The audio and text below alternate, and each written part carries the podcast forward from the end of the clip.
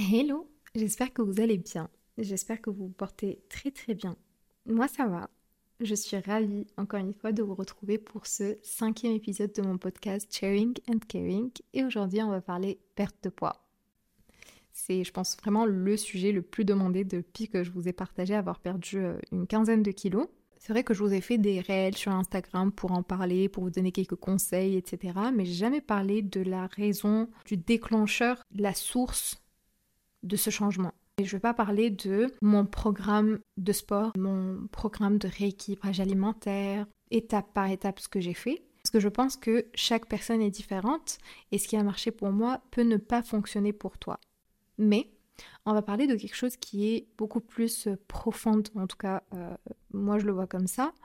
Et encore une fois, pour moi c'était vraiment le déclencheur.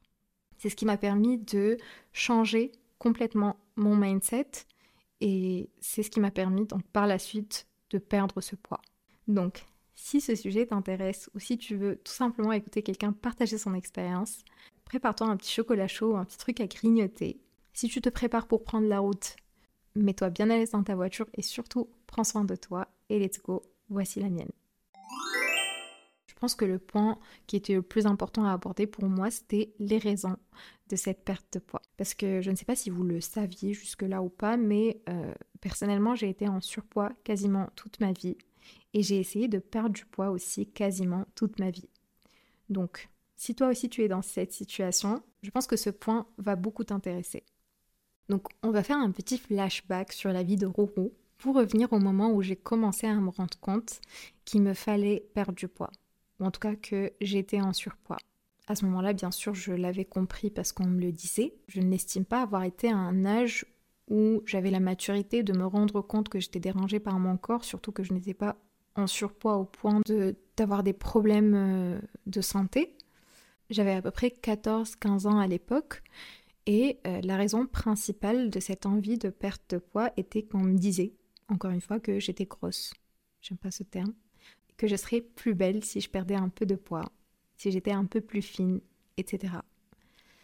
À noter encore une fois que j'avais euh, à peu près 14 ans à l'époque, et à cet âge-là, je manquais, je pense, en manquait tous de euh, sensibilisation sur le sujet, sur l'impact que ces commentaires peuvent avoir sur notre personnalité, notre vision des choses, etc. Je le précise parce que j'estime qu'aujourd'hui, la génération Z est beaucoup plus sensibilisée sur le sujet on peut avoir euh, un peu de recul sur ses idées reçues et se poser la question de ce qu'on souhaite nous faire, si nous on trouve ça nécessaire de perdre ces kilos en trop ou pas, et pour quelles raisons?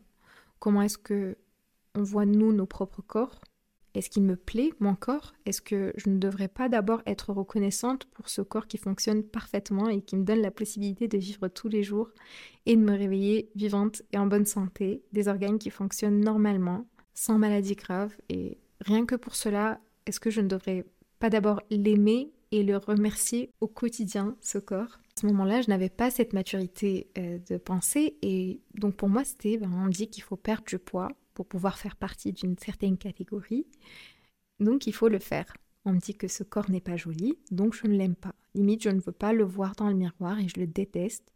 Et puis je fais tout pour le changer. Ou je l'abuse et je, je pèse mes mots l'affamant. Parce qu'il y a des gens qui commencent par des régimes tellement restrictifs que, et ça devient ensuite des maladies. Et les conséquences de certains cas peuvent être tellement graves que oui, bah, ça peut être de l'abus. Donc je ne lui donne pas de quoi se nourrir pour me donner la force et me permettre d'être en bonne santé. Et je lui permets pas de s'améliorer car au lieu de faire du sport, bah, je fais encore une fois des régimes restrictifs. Et à force, bah, même si je voulais faire du sport, le pauvre, il ne tenait pas. Il ne pouvait tout simplement pas fournir plus d'efforts que ça, car sans nourriture, il n'avait pas d'énergie. Et en faisant ça, il usait de ses réserves pour pouvoir tenir quand même. Et dès que ses premiers kilos partaient, il essayait de me faire comprendre qu'il était frustré, qu'il voulait manger, se nourrir, avoir de l'énergie. Je ne le comprenais pas. Je ne comprenais pas d'où venait cette frustration et pourquoi est-ce que, au bout de seulement quelques jours, je recommençais à manger comme si c'était la dernière fois où j'allais manger de ma vie comme si la nourriture allait s'échapper d'entre mes mains. Et je ne savais pas à cette époque que ces épisodes avaient un nom, que c'était limite une maladie et que c'est à cause de mon comportement que je la subissais. Donc pendant toutes ces années, c'était euh, mais des régimes on and off. Je perdais 2 kilos pour en reprendre 4 le mois d'après. Une frustration continue et très dure à supporter sur le long terme, à tel point qu'on finit par abandonner en haïssant notre corps, en s'abusant mentalement, en se disant qu'on ne vaut rien parce qu'on n'a aucune motivation, aucune détermination, etc. On va maintenant faire un petit fast forward au moment où j'ai pris la décision de perte de poids en étant consciente de ce que ça impliquait, de pourquoi je voulais faire, etc. Et euh, la fois où j'ai réellement réussi à le faire. Donc c'était il y a deux ans. Et euh, cette partie peut sembler un peu hors sujet, mais pas du tout. Faites-moi confiance. Trust the process, ok? Donc pour ceux qui ne le savent pas, en 2021, après le Covid et après mon retour de, de Barcelone à Toulouse, j'avais remis en question plusieurs choix de ma vie, notamment mes études. Et j'ai fait une reconversion académique après 4 ans d'études en droit. Et je ne vous raconte pas à quel point je me suis sentie vivante.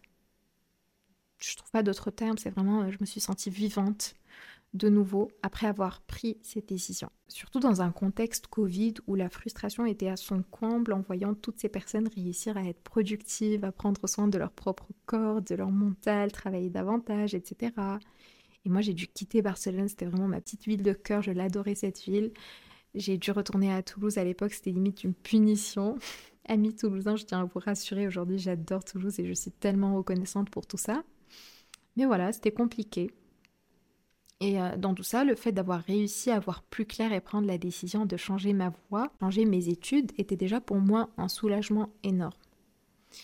Et le fait de savoir que j'allais reprendre des études que j'aimais, faire quelque chose qui me passionnait, bah, ça a changé en moi quelque chose que je ne saurais pas vraiment vous expliquer. C'est comme si à partir de là, tous les jours je me disais, bon allez, qu'est-ce qu'on va faire pour euh, que ce sentiment s'amplifie, tu vois? Regarde le bien que ça nous a fait de prendre cette décision. Quelle autre décision on peut prendre pour, garder cette sensation et pour, euh, pour l'amplifier? Si je dois le décrire, c'est euh, un sentiment de bien-être, de satisfaction et de soulagement. Les trois ensemble, avec lequel tu te réveillais quasiment tous les jours. Et en fait, je parlais d'un sentiment que je n'avais jamais ressenti jusque-là. Little did I know ce sentiment était tout simplement de l'amour-propre. C'était du self-love, l'amour de soi, cette, cette hype, cette trend dont tout le monde parlait à, l'époque. Et je ne sais pas vous, mais moi, c'était vraiment un mystère quand j'entendais les gens dire sur les réseaux Love yourself. Aimez-vous. J'avais envie de dire comment. Je voyais tout le monde parler du bien que ça faisait que de s'aimer et que ça pouvait changer ta vie. Et moi, j'étais là, euh, ouais, ça m'intéresse, ça a l'air, euh, ça a l'air très intéressant. Moi aussi, j'ai envie de m'aimer et de changer ma vie avec ça, avec ce pouvoir que ça donne. Mais comment Juste dis-moi comment est-ce que je dois faire pour m'aimer? Et là, par contre, personne ne nous disait comment réussir à s'aimer. Comment faire to love yourself, justement? Et je ne sais pas si pour certains d'entre vous, c'était intuitif, naturel, que vous n'avez pas eu à vous poser la question de comment faire pour s'aimer. Et tant mieux si c'est le cas, hein. franchement, euh, happy for you. Mais je vous promets que moi, au moment où j'ai ressenti ça pour la première fois de ma vie, et quand j'ai compris avec le temps que c'était ça l'amour propre, c'était la révélation du siècle. Et j'avais compris que pour t'aimer, bah, il fallait prendre les choses en main. Il fallait changer ce qui ne te plaisait pas dans ta vie ou dans ta personne. You have to take action. En fait, il faut que tu fasses de ton bonheur ta responsabilité et la tienne seule et surtout que tu le réalises, que tu le saches. Il faut que tu sortes de ta zone de confort, il faut, il faut, que tu réussisses à faire face aux challenges, aux différents obstacles sur ton chemin en te disant que tu vas y arriver et que tu vas réussir. Tu te parles comme si tu es ton propre cheerleader en fait. Ton fan numéro un, c'est toi. C'est des fois on se dit des choses qui sont méchantes, mais vraiment genre... Euh, moi des fois je me regarde, bon maintenant je le fais moins, mais ça arrive quand même, et quand ça arrive j'essaie de me rappeler qu'il ne faut pas que je le fasse, mais avant, ça m'arrivait souvent de me regarder dans la glace et de me dire bon bah aujourd'hui, je vais éviter les miroirs tellement je suis moche. Et là, en disant ça, je me rends compte que c'est triste de se dire des choses comme ça. Et euh, quand tu commences à y penser et à prendre l'habitude de ne plus faire ce genre de choses, quand tu commences à comprendre que c'est pas forcément le meilleur discours à avoir avec soi-même, car si même toi tu n'es pas gentil avec ta propre personne dans tes paroles, dans tes pensées, Alors il ne faut pas s'étonner que les autres ne le sont pas non plus avec toi. Ni si un jour tu vois que tu n'es même pas gentil avec les autres. Parce qu'on ne peut pas être bien avec les autres et avoir des relations saines avec les autres sur le long terme si on ne réussit pas à avoir cette relation d'abord avec soi-même. Si on n'arrive pas à être heureux de ce qu'on est en train d'accomplir dans la vie, de ce qu'on est en train de se créer. Et quand tu comprends ça, et surtout quand tu l'appliques, je te promets que ta vie va changer. S'il faut faire une seule phrase pour décrire ce sentiment de self-love, je dirais que quand tu ressens ça, tu as l'impression que rien ne peut t'arrêter et que peu importe ce qui t'arrive, tu vas te relever, tu en es persuadé et que si personne te traite mal par exemple, tu ne réfléchis pas à deux reprises avant de la sortir de ta vie. Si quelqu'un ne connaît pas ta valeur, tu ne prends plus le temps d'essayer de prouver quoi que ce soit. Tu t'en vas tout simplement, sans te poser plus de questions. Parce que toi, tu connais cette valeur, tu, sais ce que tu apportes. Que ce soit dans une relation de couple, d'amitié, peu importe, tu sais ce que tu vaux. Tu arrives à reconnaître donc quand comportement ne te convient tout simplement pas. Je ne mérite pas ça, tout simplement. Et c'est là où on revient à notre sujet, donc tu t'aimes au point de vouloir être la meilleure version de toi-même. Peu importe à quel point tu es triste, mal, démoralisé, pas bien, tu gardes toujours dans un petit coin de ta jolie tête que c'est pas grave. Tu vas t'accorder un petit moment de faiblesse. Avec mon copain, on appelle ça ma journée like a shit. Et c'est exactement ça. Tu vas t'accorder une journée like a shit et tu vas te relever de plus belle car si tu ne le fais pas, bah, personne ne le fera pour toi. Et tu t'aimes assez pour le faire toi-même. Et évidemment, tu veux aussi la version la plus healthy de toi-même. Tu veux l'être pour les bonnes raisons. Pour être en bonne santé, pour vivre une longue vie heureuse, pour pouvoir marcher, porter tes courses, respirer facilement, ne pas être essoufflé au bout de quelques marches ou après avoir monté les escaliers pour rentrer chez toi. Tu veux le faire pour te sentir fort, pour ne pas te sentir dépendant et pour te libérer en fait, tout simplement. Et moi donc, c'est au moment où j'ai commencé à m'aimer à vraiment aimer ma personne, quand j'ai réussi à me regarder dans le miroir et me dire Mais tu sais quoi, je vais te rendre fière. Je sais que tu es passé par des choses qui ne sont pas forcément évidentes, je sais que tu as eu des hauts et des bas, mais comme tout le monde, et tu vas te relever. Tu ne vas pas être une victime, tu vas réussir tout ce que tu vas entreprendre, et tout ce que tu n'as pas réussi à faire jusqu'à maintenant, tu vas réussir à le faire et je vous parle toujours de mindset, je vous dis toujours que il faut travailler votre mindset si vous voulez réussir quelque chose. Et moi, le jour où j'ai compris que j'étais pas heureuse dans mon corps, c'est là que ça a commencé. Et je vais pas vous mentir, je vais pas embellir la réalité, surtout à ce sujet, parce que à votre place, j'aurais aimé avoir quelqu'un en face qui me partage les choses telles qu'elles sont, une expérience vraie, et c'est ce que je veux faire à mon tour. Donc non, je me suis pas réveillée un beau jour avec une révélation et je me suis mise tout de suite au sport et boum, en un mois j'avais le corps de mes rêves. D'ailleurs, je ne l'ai toujours pas, mais ça c'est une autre histoire. En fait, pendant un petit moment, j'ai commencé à me sentir pas très bien dans ma peau. C'était comme si le corps dans lequel j'étais ne m'appartenait pas. Et comme si j'étais emprisonnée dedans. Je sais que ces mots sont forts, mais je vous assure que je, je n'exagère pas.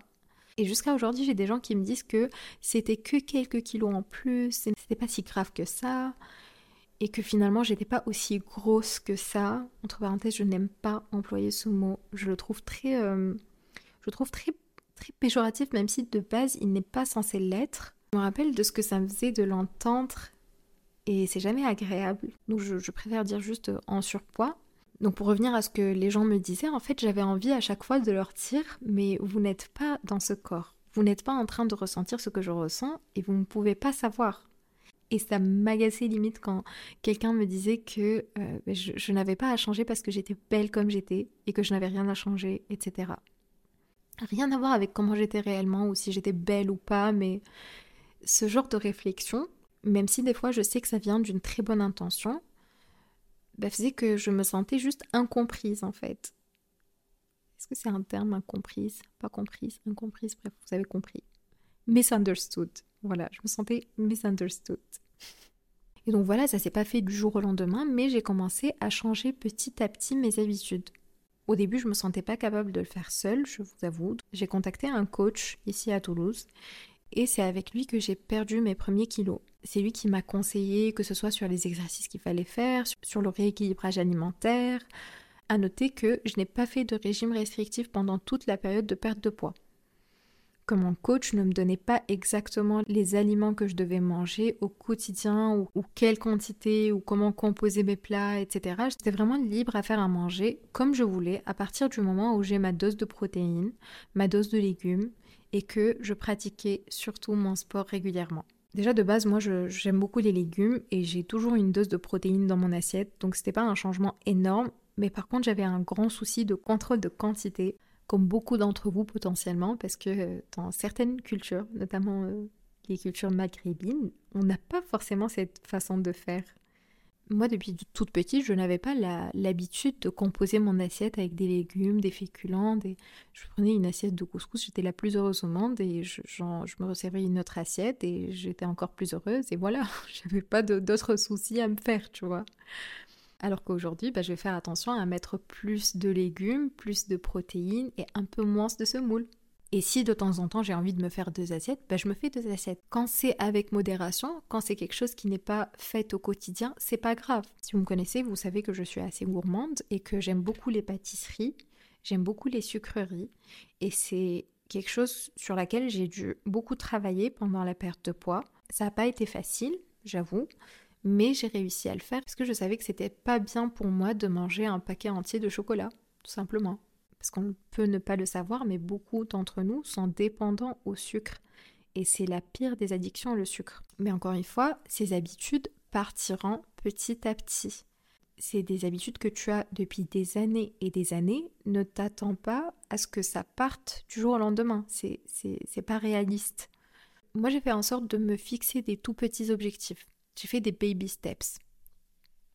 Je me disais au début, je vais manger plus de euh, légumes, je vais essayer de manger plus de protéines et je vais essayer de diminuer les féculents. Et en faisant ça, j'ai remarqué que j'ai été rassasiée plus rapidement et ça a pris du temps pour que je puisse le réaliser parce qu'encore une fois, euh, quand tu n'as pas de contrôle de quantité, bah, les premiers jours, tu peux sentir que tu as encore faim après avoir fini ton assiette. Tu peux sentir que tu as envie de manger un peu plus. Et ça, vous pouvez le gérer en mangeant euh, lentement, tout simplement. Il faut laisser le temps à votre estomac pour envoyer le signal à votre cerveau que vous n'avez plus faim. Et en fait, avec le temps, moi personnellement, c'était, euh, je pense que c'était au bout des deux premières semaines, mon estomac a commencé à comprendre que j'avais des horaires précises pour manger, que je mangeais des quantités précises. Il était rassasié avec les quantités que je mangeais et le fait de manger des plats sains, encore une fois avec des protéines, des légumes, très peu de féculents, etc., m'a beaucoup aidé à avoir moins envie de grignoter au cours de la journée. Parce que j'avais cette habitude de beaucoup grignoter et euh, ça c'est horrible quand vous essayez de perdre du poids parce qu'on ne se rend pas forcément compte des calories qu'on mange durant la journée et dit euh, bon bah c'est juste un petit carré de chocolat et après euh, bon bah c'est juste une crêpe, c'est juste et au final tu te retrouves à la fin de la journée avec une consommation énorme tu te rends pas compte, mais c'est ce qui fait au final que euh, tu ne perds pas du poids. Ouais, c'est ça, va vite. Aujourd'hui, je ne calcule plus mes calories, tout simplement parce que j'ai pas envie que ça devienne une obsession. Mais au moment où mon objectif était justement de perdre ce poids, je l'ai fait parce que c'était important que je me rende compte en fait des quantités qu'il fallait y avoir dans mon assiette pour, euh, atteindre mon objectif justement. Et quand tu fais ça, quand tu commences à bien manger, à manger un plat équilibré, des aliments riches en nutriments, etc., ben c'est plaisant. Tu ressens le bien que ça fait, tu as envie de continuer et d'en faire une nouvelle habitude. Que tu sens que de cette façon, tu es en train de prendre soin de toi, de ton corps, de ton bien-être, et petit à petit, ben, cette habitude avec plein d'autres vont t'aider à avoir une nouvelle hygiène de vie. Et c'est là que tu vas voir le changement. C'est une hygiène de vie et ce n'est pas seulement des changements temporaires. Dans mon expérience, et c'est peut-être le cas pour d'autres personnes aussi, avant, une façon de me motiver pour perdre du poids avant de commencer un régime restrictif était de me dire que c'est un changement temporaire. Faux. C'est tout le contraire de ce qu'il faut faire. Je me disais, euh, je vais manger sainement pendant une petite période et après, bah, je vais revenir à mes anciennes habitudes. Donc tout va bien Et en réalité, absolument rien ne va dans cette façon de penser. C'est le pire moyen pour se motiver et le meilleur moyen pour se fixer des faux objectifs. Et donc, euh, petit moment wise rourou, un sage a dit un jour If you do what you've always done, you'll get what you've always gotten. Si tu fais ce que tu as toujours fait, tu auras ce que tu as toujours eu. Autrement dit, les mêmes actions apportent les mêmes résultats. Les changements sur le court terme vont te ramener des résultats sur le court terme. Comme quand je faisais des régimes restrictifs en me disant que ça devait euh, le faire parce que ça ne durait que 2-3 mois, et au final, parce que je perdais au cours de cette période, je le reprenais aussitôt, car je retournais à mes mauvaises habitudes, et car je ne maintenais pas ce changement, et car je n'avais pas le bon mindset. Donc cette fois-ci, c'était pas pareil parce que j'avais envie de faire les choses pour les bonnes raisons. J'avais envie d'être en bonne santé, de prendre soin de moi, de sentir que j'aimais mon corps, que je m'aimais. Donc j'avais en tête une façon différente de voir euh, ce changement et une façon plus durable. Et dans ce sens, bah, j'avais envie de changer mes habitudes pour créer une nouvelle hygiène de vie. Pour que ces changements me servent sur le long terme à avoir une vie la plus saine possible. Donc, petit résumé les changements sur le court terme apportent des résultats sur le court terme. Et un retour aux anciennes habitudes égale un retour aux anciens résultats. Un changement sur le long terme égale des résultats sur le long terme. Égale une nouvelle hygiène de vie égale une nouvelle vie. Et crois-moi, le changement est toujours possible. C'est pas toujours évident, certes, mais il y a toujours une possibilité d'action.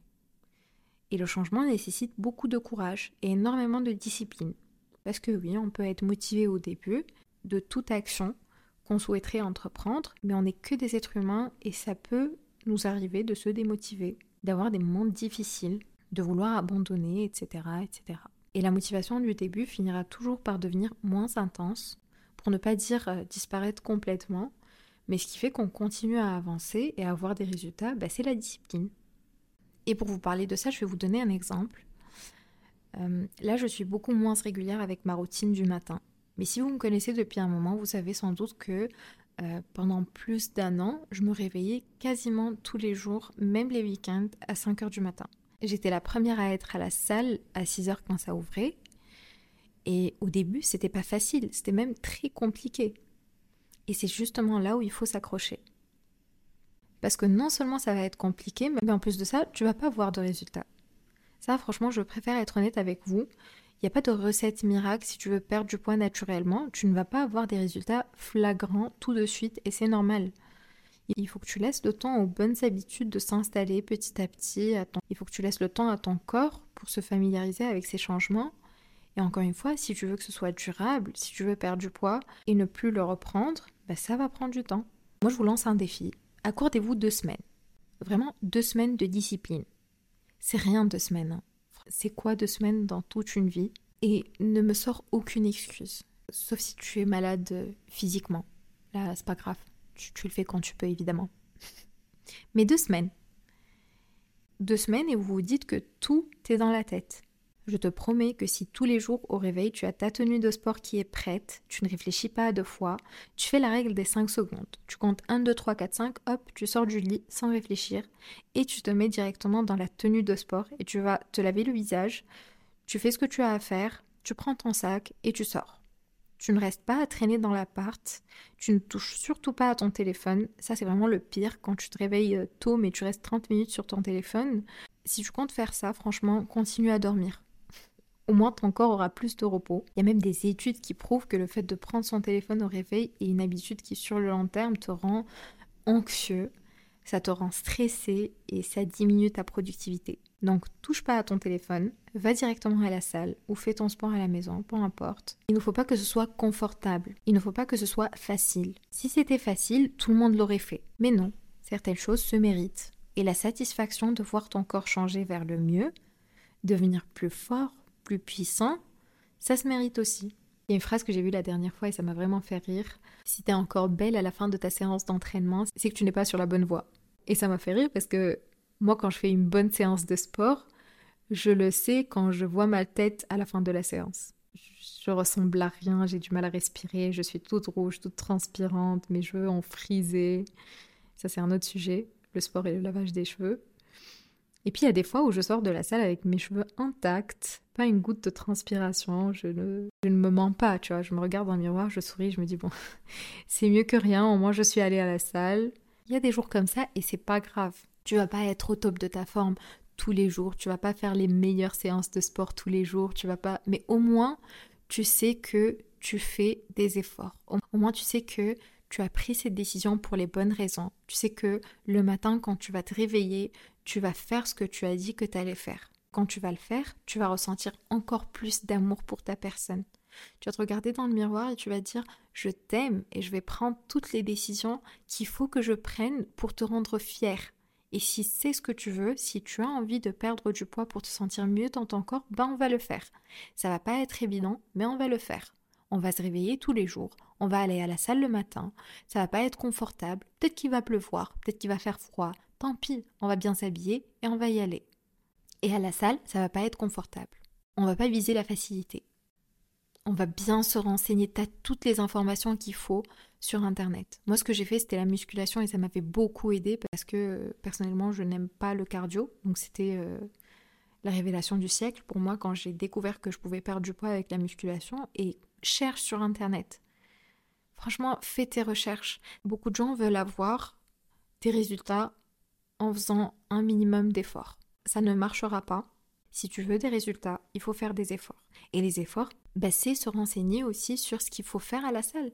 Si tu dois passer trois heures sur ton ordi pour essayer de comprendre comment est-ce que le corps fonctionne et comment est-ce que ton corps peut réussir à perdre du poids et du gras, bah, tu vas le faire. C'est un tout. Et tu vas le faire tous les jours. Tu vas être discipliné. Tu vas t'instaurer une nouvelle routine une nouvelle hygiène de vie. Et tu vas voir que tout ça va te donner une sensation de, de, fresh start qui est magnifique. Moi, c'est, je pense que c'était ce que j'avais le plus adoré dans cette période. C'est que tous les jours, je me réveillais en me disant, bah, c'est un nouveau départ. Oh, je vais avoir un corps que j'avais jamais vu jusque-là. Et je suis en train de ressentir un sentiment que je n'ai jamais ressenti jusque-là. J'ai jamais ressenti de l'amour propre et je suis en train de le ressentir en ce moment. Je suis en train de prendre les décisions tous les jours pour me faire du bien, pour m'aimer encore plus, pour être fière de ma personne. Et en fait, c'est, ce mindset qui a fait que j'ai réussi à perdre du poids. Et c'est ce mindset qui va t'aider aussi à réussir à perdre tout le poids que tu veux perdre. C'est ce mindset qui va t'aider à réaliser tout ce que tu veux réaliser, t'aimer, de prendre les bonnes décisions pour toi. Et c'est ce mindset que tu dois travailler au quotidien. Voilà, voilà. On arrive à la fin de cet épisode. Cet épisode sera peut-être ton déclencheur. Il te permettra tout simplement de comprendre pourquoi est-ce que tu ne réussissais pas à perdre du poids jusqu'à maintenant. En tout cas, moi, ça m'a fait plaisir de partager cette expérience. Avec du recul, je vois que ça n'a pas du tout été évident et que j'aurais aimé avoir une personne qui me dise tout ça. Et donc j'ai essayé de vous, faire un partage brut, mais encore une fois, qui, euh, j'espère, va pouvoir vous aider. Voilà, voilà. Il me tarde d'avoir vos retours sur Instagram, n'hésitez pas à m'écrire. Je vous fais de gros bisous et je vous dis à la semaine prochaine.